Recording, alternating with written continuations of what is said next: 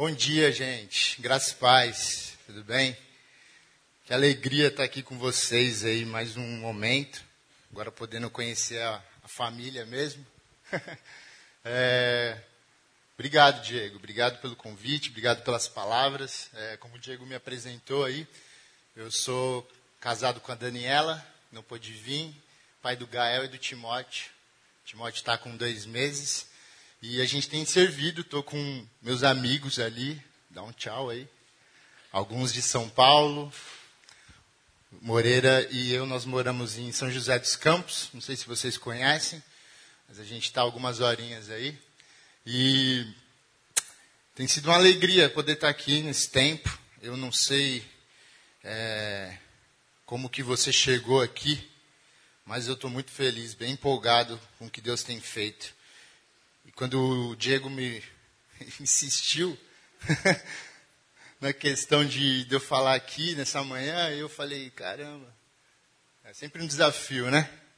Porque a gente sabe que o que Deus está fazendo, né? Deus está se movendo. E a nossa oração é de participar daquilo que Ele está fazendo. E alguns momentos é, Deus, a gente não quer atrapalhar.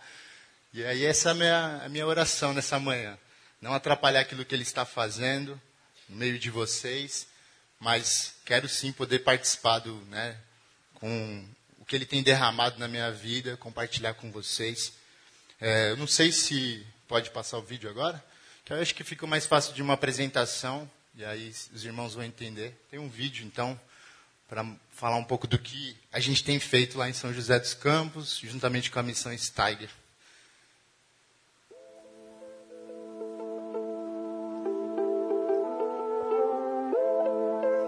Salve, salve, eu sou Isaac, é, faço parte da equipe aqui de São José dos Campos e a gente está no La Casa, que é esse espaço colaborativo. Nós temos um café e é por através do café que a gente vive os primeiros relacionamentos, né? Tudo começa aqui quando as pessoas vêm para passar tempo tomando um café, descobrem que na casa tem mais coisas a oferecer, vários encontros artísticos, vários encontros voltados para relacionamento. E uma das coisas que tem acontecido é que nesses encontros a gente tem falado claramente sobre fé e espiritualidade. E aí a gente aponta para o estudo bíblico para não religiosos, que é onde a gente tem tido essas conversas de forma mais intencional. Muita gente que foi pro Paranão Religiosos veio do Sarau e a gente acabou criando amizade com muita gente, criando relacionamentos mais profundos, a gente consegue aprofundar mais é, um relacionamento que poderia ser simplesmente superficial, assim, de ah, vai, vem, mostra sua arte e vai embora. Não é isso e, e acredito que assim esse propósito tem se cumprido aqui na casa da gente se conectar realmente com elas e de instigar elas e esse ano, uma das coisas legais assim, que a gente pôde viver é que tivemos um número de pessoas muito jovem participando e demonstrando realmente um interesse em querer conhecer mais a vida de Jesus, entender como pode ser vivido uma espiritualidade através de Jesus. E nós tivemos essa primeira série olhando para o Evangelho de Lucas. No final dela a gente propôs de levar a galera para um rolê cósmico. A gente levou essa galera para um lugar especial, onde eles puderam ter experiências com o Espírito Santo, onde a gente teve esses momentos mais contemplativos, onde a gente pôde ministrar, orar mais por eles. Né? Eles foram vulneráveis, abriram coisas é, mais íntimas da sua vida. E foi uma experiência muito. Então a gente tem investido muito tempo nesse lugar, nesse espaço, que é onde as pessoas passam tempo, quando elas não estão em outros ambientes, elas estão aqui, vivendo esse lugar que tem sido para elas um lugar de acolhimento, um lugar de família, de comunidade para todos eles. E é muito gratificante ser parte disso.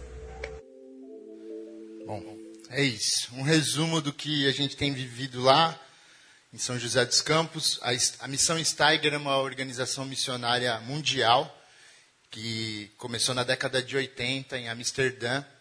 E hoje a gente está espalhado por grandes cidades do mundo, com equipes de cidade.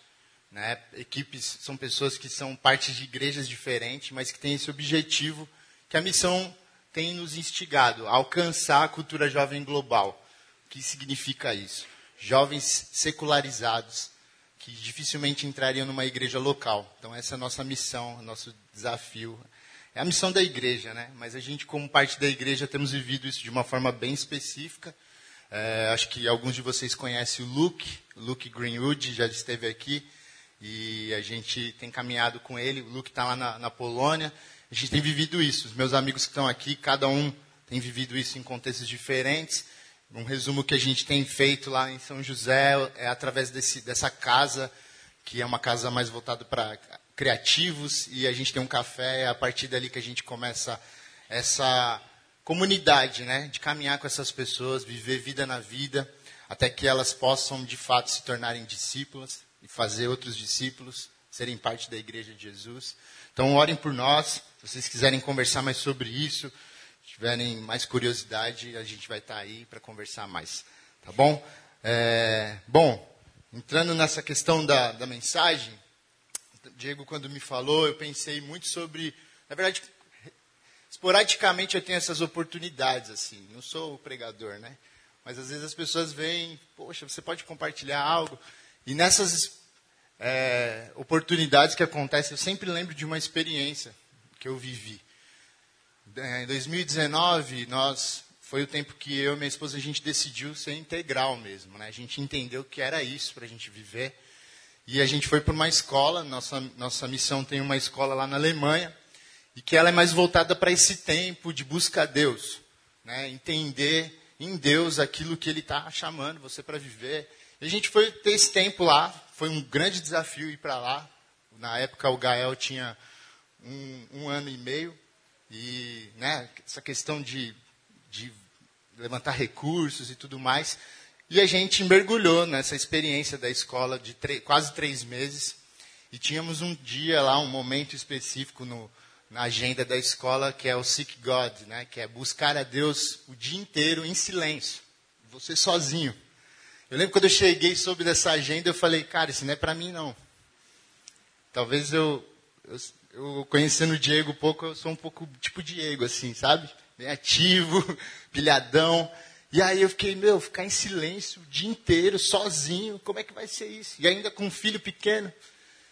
E aí eu lembro que eu e minha esposa, a gente entrou num acordo lá de, de revezar. E eu fui ali para o meio da mata. Falei, Deus, isso aqui é um desafio para mim. Mas eu quero te ouvir. Quero parar tudo e aquela, aquele momento, os primeiros momentos que eu tive com ele ali, com clareza de que era de fato Deus conduzindo, é, eu tive uma experiência assim muito clara de ali no, na, no momento que eu estava vivendo, eu era um missionário para fora da igreja atacando pedra na, no vitral da igreja, o rebelde sem causa. E eu me encontrei no momento ali bem específico com Jesus, de, onde ele me questionava sobre essa questão que, que você está falando da minha noiva? O que, que você está falando da minha, da minha igreja? Quais são os seus pensamentos a respeito disso? E não, assim, um resumo. Eu tive uma experiência muito clara ali com Jesus, de ele me chamando para eu conhecer o coração dele a respeito da sua igreja. A gente tem muita facilidade de amar os perdidos, no meu caso, de estar com gente estranha, gente que não pisaria aqui. Mas minha dificuldade maior era estar comungando com os irmãos, um pastor. Né? E aí, por conta de algumas feridas que foram causadas. E eu lembro que nesse momento eu estava bem resolvido com essa questão das feridas. E Jesus estava chamando para eu conhecer o coração dele a respeito da igreja. Então eu entendi, né? E eu venho de diadema, né? De um rolê mais quebrado, e a gente não mexe com a mulher dos outros. A gente aprende isso na rua, né? Não se fala mal da mulher de ninguém. Jesus me enquadrou. E ele me chamou para amar sua noiva. E eu lembro que as minhas orações passaram a ser essa: eu quero amar a sua igreja. Me ensina. E eu, olhando para as cartas paulinas, eu comecei a entender o compromisso de um missionário com a sua igreja local. E aqui, só para né, deixar bem claro, Spurgeon ele fala que todo cristão, ou ele é um missionário ou ele é um impostor. Então, ok? Quando eu falo missionário, eu coloco vocês no mesmo lugar do que eu. Então, ali entendi melhor de que o meu papel como missionário dentro da igreja também é importante. E é de servir, é de amar a igreja, é de ser paciente. A gente vê, né, quantas pessoas diferentes no mesmo local. É um desafio, não é? Não vamos romantizar, não. Igreja, ser igreja é difícil. Mas é onde a gente vai aprender a perdoar, é onde a gente vai aprender os atributos de Deus, né? aquilo que Ele nos chama para viver. E é sobre isso. Então, quando eu recebo esses convites, eu penso sobre essa situação. Então, minha oração aqui é sobre isso. Se tem alguma coisa que eu possa compartilhar, ensinar aos irmãos, eu oro para que Deus é, derrame mesmo sobre a minha vida. Se você puder, abra sua Bíblia em Lucas 15. A gente vai falar um pouco do coração de Deus para com os perdidos. Eu aprendi de que em momentos assim a gente deve pregar aquilo que a gente vive ou aquilo que a gente está em processo. Então, isso, essa é uma palavra que faz parte do meu cotidiano, faz parte da minha vida, né, da minha família, e eu quero poder refletir e meditar com os irmãos. Lucas 15, a partir do verso 11, diz assim: Jesus, eu estou lendo na NAA, tá? na Nova Almeida atualizada. Jesus continuou: Certo homem tinha dois filhos. O mais moço deles disse ao pai: Quero que o Senhor me dê a parte dos bens que me cabe. E o pai repartiu os bens entre eles. Passados, passado não muitos dias, o filho mais moço, ajuntando tudo que era seu, partiu para uma terra distante e lá desperdiçou todos os seus bens vivendo de forma desenfreada. Depois de ter consumido tudo, sobreveio àquela, àquele país uma grande fome, e ele começou a passar necessidade. Então foi pedir trabalho a um dos cidadãos daquela, daquela terra, e este o mandou para os seus campos a fim de cuidar de, dos porcos. Ali, ali ele desejava alimentar-se das alfarrobas que os porcos comiam mas ninguém lhe dava nada. Então, caindo em si, disse: Quantos trabalhadores de meu pai têm pão com fartura, e eu aqui estou morrendo de fome? Vou me arrumar, voltar para o meu pai e lhe dizer: Pai, pequei contra Deus e diante do Senhor, já não sou digno de ser chamado de seu filho. Trata-me como um dos, teus, dos seus trabalhadores. E arrumando-se, foi para o seu pai. Vinha ele ainda longe quando seu pai o avistou e, compadecido dele, correndo, o abraçou e beijou. E o filho disse: Pai, pequei contra Deus e diante do Senhor já não sou digno de ser chamado de seu filho. O pai, porém, disse aos servos: Tragam depressa a melhor roupa e vista nele. Ponham um anel no dedo dele e sandálias nos pés Tragam e matem o bezerro gordo, vamos comer e festejar, porque este meu filho estava morto e reviveu, estava perdido e foi achado, e começaram a festejar. Até aí. Deus, essa é a sua palavra, nós te damos graça, porque podemos partilhar dela e clamamos, Senhor, teu Espírito Santo nos dando entendimento, nos dando clareza aquilo que o Senhor quer falar conosco, com cada um de nós. O Senhor conhece os nossos corações. O Senhor me conhece, sabe das minhas limitações, Pai. Sabe o quanto eu dependo de Ti. Eu peço que o Senhor nos use aqui, Senhor, para a Sua glória. Para que a gente se pareça mais contigo. Para que a gente lembra, para que a gente possa lembrar quem somos, de onde saímos, para onde estamos indo. Exorta-nos a Deus com seu amor. Em nome de Jesus é o que eu peço. Amém. Essa é uma passagem muito conhecida, acredito eu, que você já ouviu inúmeras vezes. E o que é interessante é que nos evangelhos, quando a gente vai ver Jesus, ele ensina através de parábolas. O tempo todo ele está falando por meio de parábolas. E o que é esse raio de parábolas? Porque a gente não está dentro desse contexto, dessa cultura, nem nesse tempo. E contextualizar é, é algo muito importante para todo cristão. Né? Nós somos parte de uma fé em que todo tempo a gente vai ter que contextualizar. A gente vê um Deus encarnando, um Deus saindo de um, do seu mundo, entrando no nosso mundinho. E é o tempo todo que a gente precisa fazer. A gente está lendo um texto que não é do nosso contexto, não é do nosso tempo. E parábola era algo da época. que era muito consumido. A Steiger fala muito sobre a questão de pregar o evangelho de maneira relevante. E significa falar a linguagem, significa estar naquele contexto e entender. E a gente vê não só Jesus, mas Paulo e os discípulos falando dentro de contextos de uma maneira relevante, de uma maneira clara. Jesus ele está ensinando por meio de arte. Parábola era arte popular, a arte da época. Em determinadas situações, quando as pessoas estavam ali com questionamentos, era citada uma parábola, como se fosse um ditado popular. Mas a parábola ela era citada para gerar reflexão diante da situação. E Jesus tem um momento, inclusive, lá em Mateus 13, do verso 10 ao 11, que os discípulos questionam Jesus quando ele cita uma parábola. Tipo, o que, você está falando? Que, que, que assunto é esse? A gente está andando com você, do nada você soltou uma que, tipo assim, tocou uma música do Djavan. O que, que é isso? O que, que você está querendo dizer com isso? E ele explica para os discípulos de que para aqueles que não entenderam o reino, é necessário falar dessa maneira. Em outras palavras, ele fala isso. Ele diz que, inclusive, aos discípulos foi revelado o reino. Então, um, um primeiro entendimento que eu tenho aqui é de que nós, povo de Jesus, seguidores de Jesus, precisamos aprender a falar por meio de parábolas. Aquilo que é na nossa fé, aquilo que a gente que, que os nossos olhos abriram e perceberam, reconheceram, o entendimento que você tem, o motivo de que te traz aqui, não faz sentido para outras pessoas aí fora. E às vezes a gente quer impor goela abaixo. E Jesus não fez isso ele fala por parábolas, porque vai chegar o momento dessas pessoas.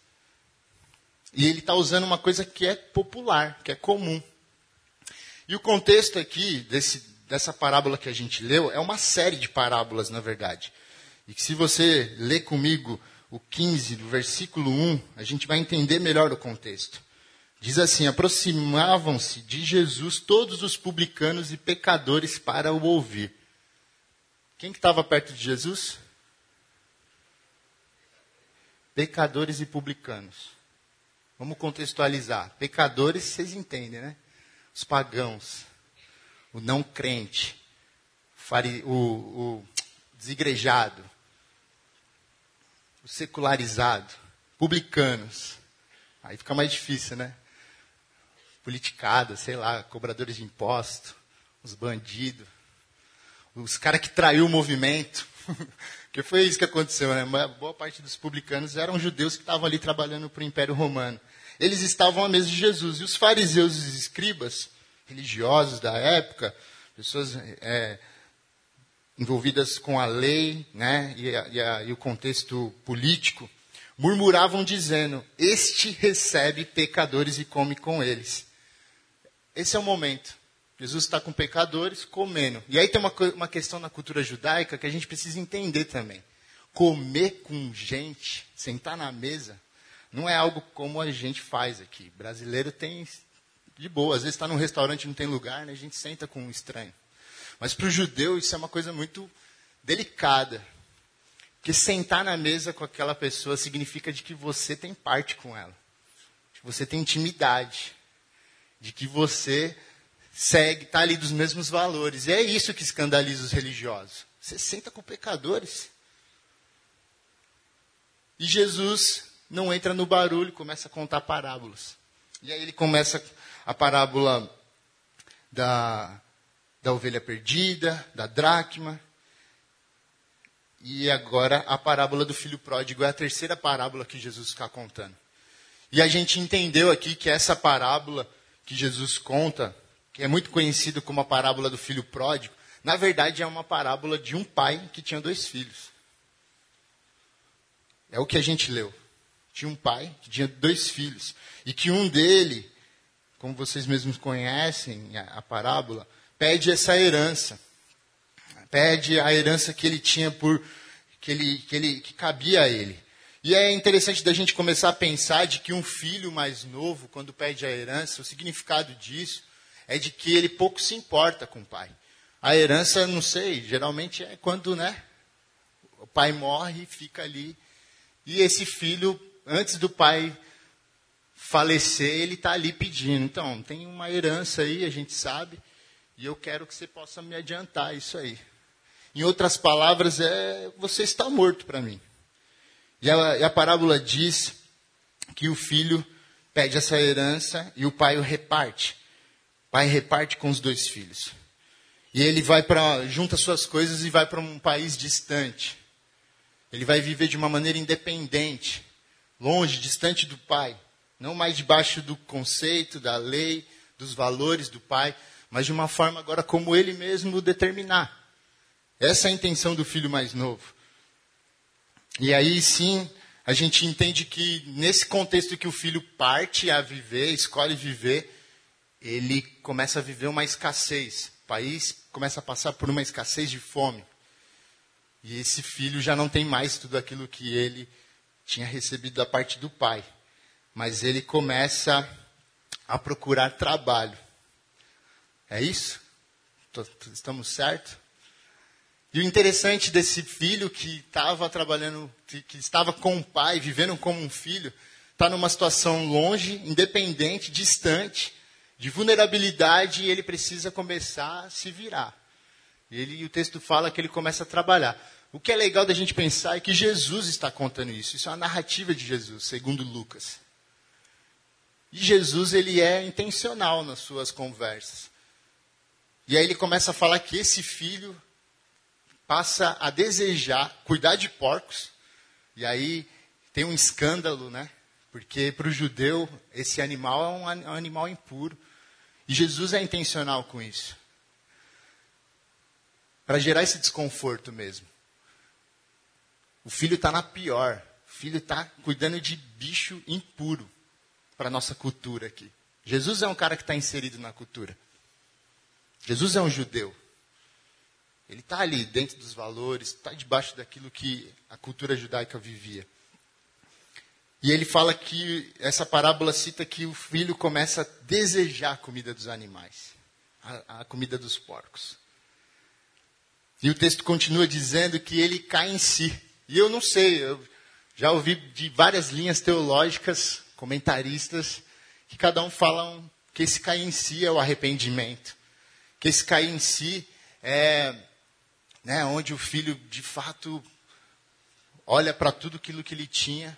Mas a narrativa da parábola nos diz que ele pensa sobre o quê? Os trabalhadores do pai. Faz sentido? Então caindo em si disse: Quantos trabalhadores de meu pai têm pão com fartura? E eu aqui estou morrendo de fome. Vou me arrumar, voltar para o meu pai. Irmãos, a gente não está aqui para julgar o filho mais novo, mas é para refletir de que talvez isso é. A gente se encontra em momentos assim. Primeiro que o filho, quando ele pede a herança para o pai, é que ele não está mais afim de ser filho. Eu me, eu me identifico porque eu fiz isso. Sem a herança, né? Mas eu saí da, da casa do meu pai e falei, deixa eu viver minha vida. Meu pai é um cristão, um cara mais rígido. Teve um momento que não deu ali, eu falei, meu, você não, você não me entende. Deixa eu viver, deixa eu conhecer, descobrir o um mundo. E meu pai é aquele cara, vai então, velho. Aqui você tem que pagar o feijão que come. Era uma coisa assim. e eu entendo esse coração do filho mais pró, do, do filho mais novo. E aí, quando ele cai em si, esse pensamento de cair em si e lembrar é porque ele está num contexto de trabalho. Esse filho talvez nunca teve que trabalhar para o pai. O Gael lá em casa, cinco anos, está lá, vivendo como filho. Né? Não é mais rei, porque agora tem o um menor, então ele faz parte da nossa, da nossa dinâmica lá. Mas um filho não precisa trabalhar. Um filho pode viver ali, não é, Diego? Tem o Danone, está tudo certo. Você está aqui. Fica aí. Mas é interessante que nessa relação de pai e filho, às vezes a gente entende, né? Mas certas rebeldias a gente começa a viver. Mas o que eu quero pensar é sobre a questão de que esse filho ele nunca precisou trabalhar e de repente ele está trabalhando. E o pensamento que ele tem é de que trabalhar para o meu pai é muito melhor. Que isso, velho? Os caras que trabalhavam com meu pai tinham pão todo dia. Os caras que trabalhavam com meu pai não estavam aqui nesse, nesse estado que eu estou. Esse é o pensamento do filho. Eu acredito muito que talvez esse é o processo do arrependimento. Mas aqui é um remorso. Aqui é um. Nossa, eu estou na pior. E aí ele bola uma oração aqui. Ele fala, né, ele pensa sobre essa oração, de voltar para o pai e pedir perdão, e pedir, pai, pequei contra, contra o Senhor, contra você, me recebe como seu empregado. E aí é uma coisa interessante de que eu, quando eu penso sobre isso, é de que o pecado, a essência do pecado é isso, é nos afastar de Deus, é a gente começar, né? Cada um de nós temos uma inclinação. Nós não somos bonzinhos, viu, irmãos. Se você pensa que você é bonzinho, deixa eu te dizer, nós somos ruins. A gente é mal. e isso é fruto do pecado. Mas tem Jesus aí, né? A gente vai entrar nessa, nessa, nessa mensagem também. Mas aí, a gente tem essas inclinações, a gente tem essas, é, esses impulsos que nos afastam de Deus. E olha o que o pecado faz com a gente. Ele tira totalmente a nossa identidade. Ele faz a gente querer né, se sentir bom, de andar sozinho, de estar tá tudo bem, eu sei, eu sou dono da minha vida e eu vou viver. E aí a gente se encontra num lugar em que a gente não sabe mais quem a gente é.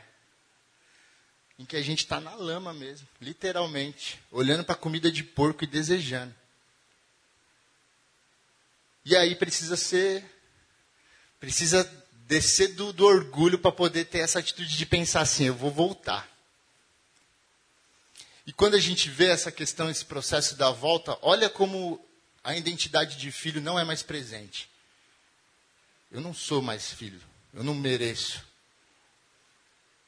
Se for para voltar, eu vou trabalhar. Se for para voltar, eu quero ser empregado. Esse é, na maioria das vezes, o que o pecado faz com a gente. Quantos estão entendendo o que eu estou falando? Sabe quando a gente vive a, o lamaçal mesmo, a gente mergulha, mas se lambuza no pecado?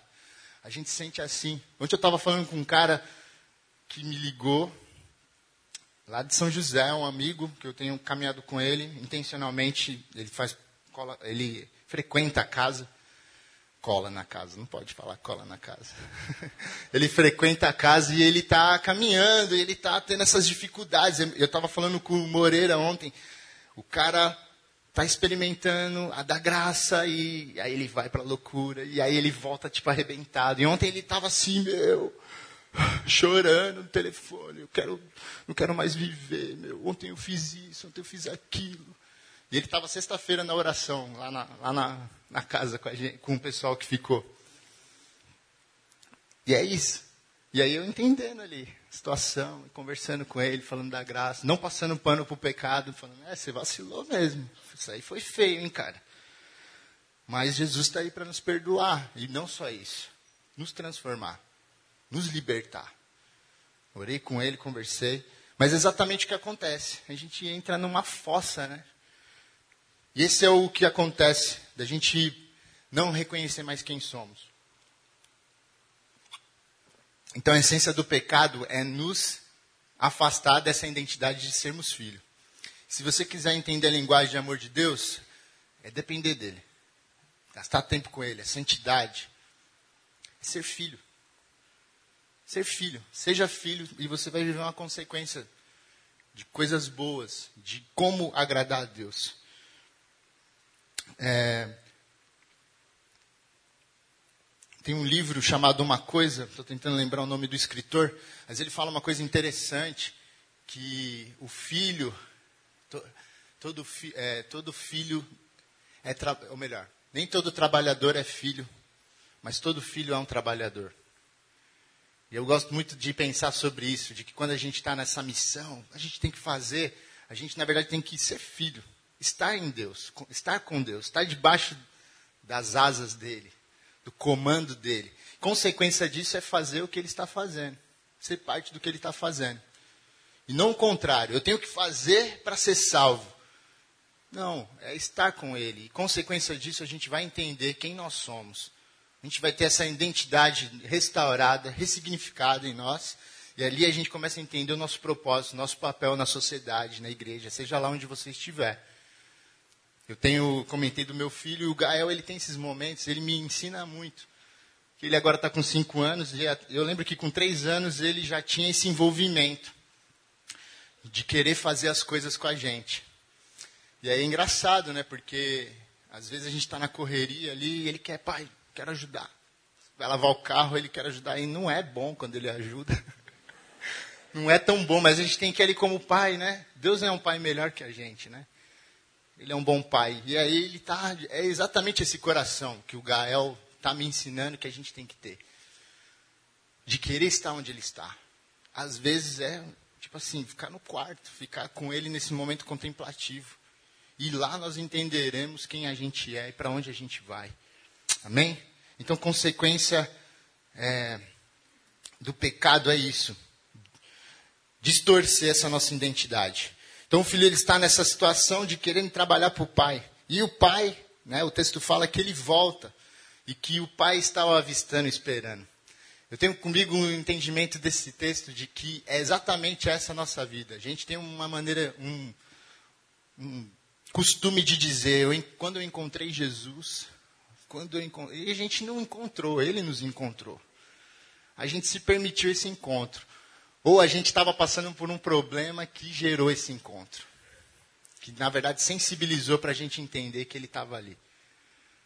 Paulo Borges Júnior ele fala: os problemas eles estão aí não para serem resolvidos, mas para gerar encontro. Então, quando eu entendo os momentos em que o calo aperta, eu falo: Jesus quer me encontrar. Quando a gente começa a passar um sofrimento mais árduo, mais difícil, eu estou entendendo, na verdade, em Jesus, que tem uma nova porta, um lugar de intimidade, em que eu nunca acessei. Sabe? Essa questão de sermos fracos para que ele seja forte. É sobre isso. Então o filho ele volta e vê o pai o avista. E o texto fala, a parábola fala que o pai corre para ele.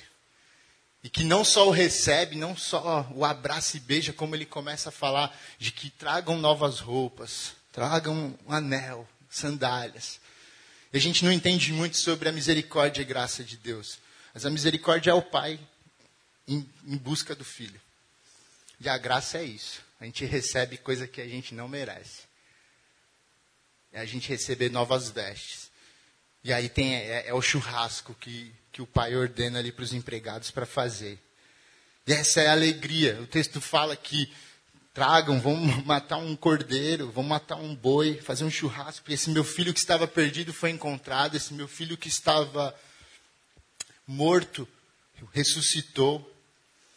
E o questionamento que a gente pode fazer aqui é: será que estamos arrependidos? Será que a gente de fato está disposto a passar por situações como essa, onde o Pai nos acolhe e nos conduz de fato para o lugar que a gente nunca deveria ter saído? Será que a gente está nessa disposição? Mas um pensamento muito claro em que eu tenho sobre essa parábola, olhar para esse filho mais novo, é de que na maioria das vezes a gente se encontra nesse lugar mesmo, de não voltar para o Pai, de não voltar para aquilo que nós somos, mas aquilo que talvez a gente pode negociar e se sentir mais confortável. E o texto fala sobre isso, até onde a parte que a gente leu. Mas como eu mesmo havia dito, essa é a parábola de um pai com dois filhos. E aí a gente vê a continuação do texto, em que esse pai, ele também vai em busca de um outro filho.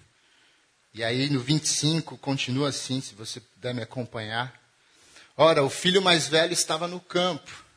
Quando voltava, ao aproximar-se da casa, ouviu a música e as danças. Chamou um dos empregados e perguntou o que era aquilo. E ele informou: seu irmão voltou. E por tê-lo recuperado com saúde, seu pai mandou matar o bezerro gordo. O filho mais velho se indignou e não queria entrar. Saindo, porém, o pai procurava convencê-lo a entrar. Mas ele respondeu ao seu pai: Faz tantos anos que sirvo o Senhor e nunca transgredi um mandamento seu. Mas o Senhor. Eita, perdi aqui. Mas o Senhor nunca me deu um cabrito sequer para fazer uma festa com os meus amigos. Mas quando veio esse seu filho que sumiu com os bens do Senhor, gastando tudo com prostitutas, o Senhor mandou matar o bezerro gordo para ele. Então o pai respondeu: Meu filho, você está sempre comigo. Tudo que eu tenho é seu. Mas era preciso festejar e alegrar-se, porque esse seu irmão estava morto e reviveu, estava perdido e foi achado. É interessante que, que o pai ele vai em busca de dois filhos. Um que tem essa atitude verdadeira de sair e um que sempre quis sair e nunca saiu. Mas o que eu, a comparação que eu consigo ter aqui com os dois é de que nenhum dos dois se importam com o pai. Nenhum dos dois estão com o pai verdadeiramente, por aquilo que eles podem viver ali. Mas pelo pão, mas pelos bens, pelas bênçãos, pelos milagres.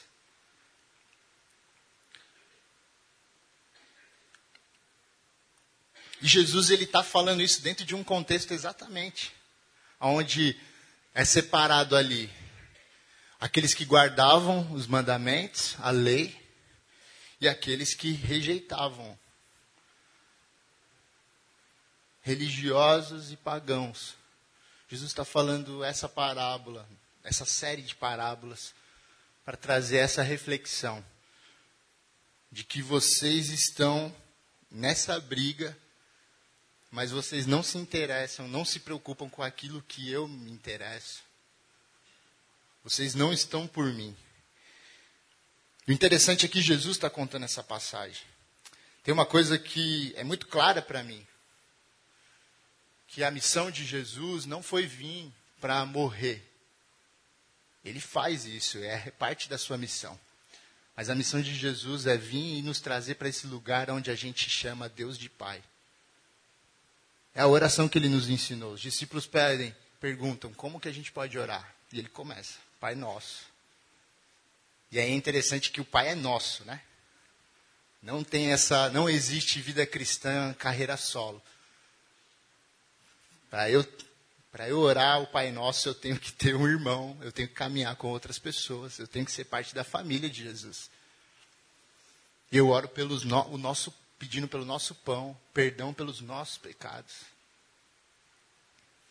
Jesus ele nos ensina a chamar Deus de Pai. Jesus ele está aí para nos trazer de volta para essa dependência, para essa relação em que o pecado nos separou, nos dividiu. E a gente tem dificuldade, trazendo para um pouco da nossa realidade ali com a missão, a, gente vê orfandade. É o resumão assim de, todos, de toda a problemática falta de referência, falta de paternidade. E aí vai, vai ensinar um camarada a chamar Deus de pai. O cara não quer, não. Sai fora, pai. Pai, para mim, é, não é uma referência muito boa. Mas é a cura é a gente chamar de pai. A cura está aí, a gente orar e se colocar nesse lugar de filho.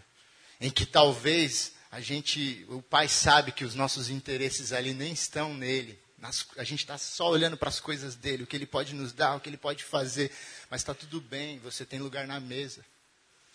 Está tudo bem, você tem lugar. Aqui você é filho. E nesse lugar você vai começar a entender. Natura, organicamente isso vai começar a fazer parte, vai começar a fazer sentido para você. A aplicação que, que eu tiro desse texto é exatamente sobre isso. Como nós estamos diante do nosso Pai. Qual, qual a tua motivação? O que te traz aqui? E está tudo bem, irmão. Se você veio pelo pão, acho que tem um almoço hoje aí. Está tudo bem. Mas é, nessa, é nesse lugar de comunhão que a gente vai começar a entender quem Ele é. É nesse ambiente em que a gente vai entender: eu não mereço, eu não deveria estar aqui, eu não estou bem com Ele, mas Ele me recebe, tem um lugar VIP ali para mim, e Ele quer de fato que a gente viva esse lugar porque Ele é Pai. Mas que a gente possa de fato buscar se importar pelo que Ele se importa.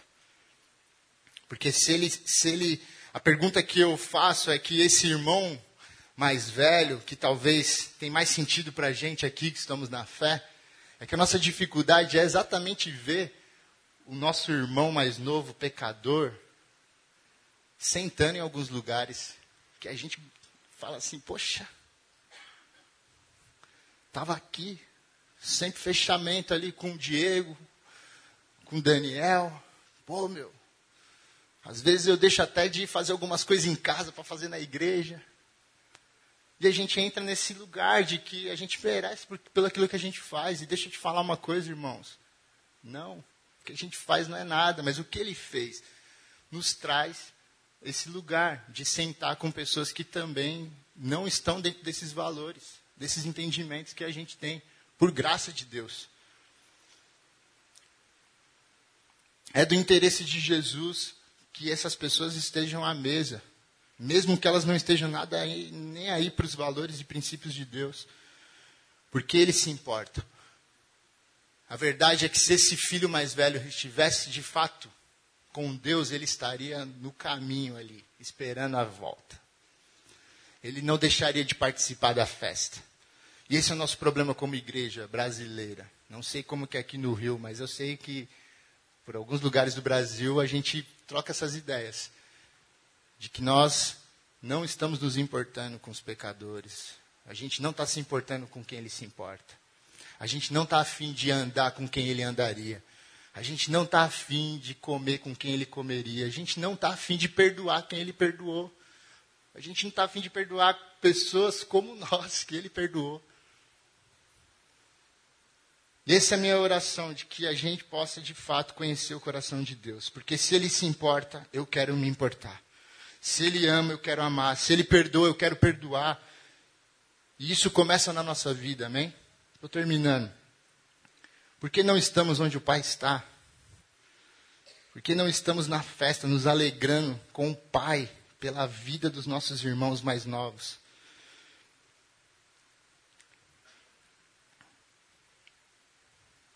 Foi esse entendimento que a gente teve quando a gente começou a servir lá em São José. De que a gente precisaria fazer mais mesa para essa galera. Que às vezes não, não caiu a ficha ainda, não entendeu nada.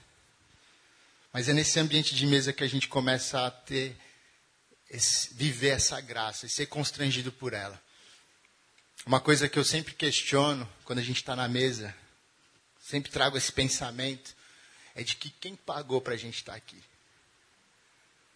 Por que, que a gente está podendo acessar? Ninguém come de graça. Como que está essa parada aqui? Falei assim, pra, falo para a galera, ó, quando você sentar no lugar e alguém falar, Está tudo certo só comer? Você tem que perguntar. Você tem que perguntar, você tem que saber de onde está vindo. E é exatamente o que acontece aqui. A parábola que Jesus ele nos conta fala que esses bens foram divididos. Eu não sei, a interpretação que eu faço é de que essa roupa, esse, esse churrasco que teve era na conta do irmão mais velho. Mesmo ele não querendo. Mas o entendimento que eu tenho é de que Jesus é nosso irmão mais velho. E se a gente está aqui hoje, é porque alguém pagou a conta. O que ele fez é exatamente para a gente poder acessar. É para a gente poder sentar nesse lugar e falar que eu não sou empregado, que eu não tenho o que fazer para merecer. Aqui ele fez e eu mereço. É graça. Não entendo. Não entendo a graça. Mas eu vejo o quanto eu preciso dela. Deixa eu te falar, você também carece dela. Estamos aqui por graça. Alguém pagou a conta. E que no dia seguinte a gente possa lembrar disso. Meu, sentei lá, comi. E eu creio que a partir dali, é o que Jesus faz na nossa vida. Que a gente começa a entender quem somos. A gente começa a se interessar mais pelo que é valor, pelo que é princípio. O que vale, quais são os conceitos de Deus. É aí que a gente começa a entender. Não é, não está sendo imposto a ser nesse ambiente de graça. A gente poder comer, a gente poder sentar. E aquele pensamento que você tinha, sou indigno, de fato somos. Mas Ele nos fez dignos de viver isso. E não para a gente continuar do mesmo jeito. Eu tenho certeza de que Ele tem isso para nós: transformação, mudança. E que tudo isso seja para a glória dele. Amém? Faz sentido isso para vocês? Então, que a gente possa, de fato, olhar para esse texto, para aquilo que Jesus está dizendo para nós, e se perguntar: eu não sei como que você está.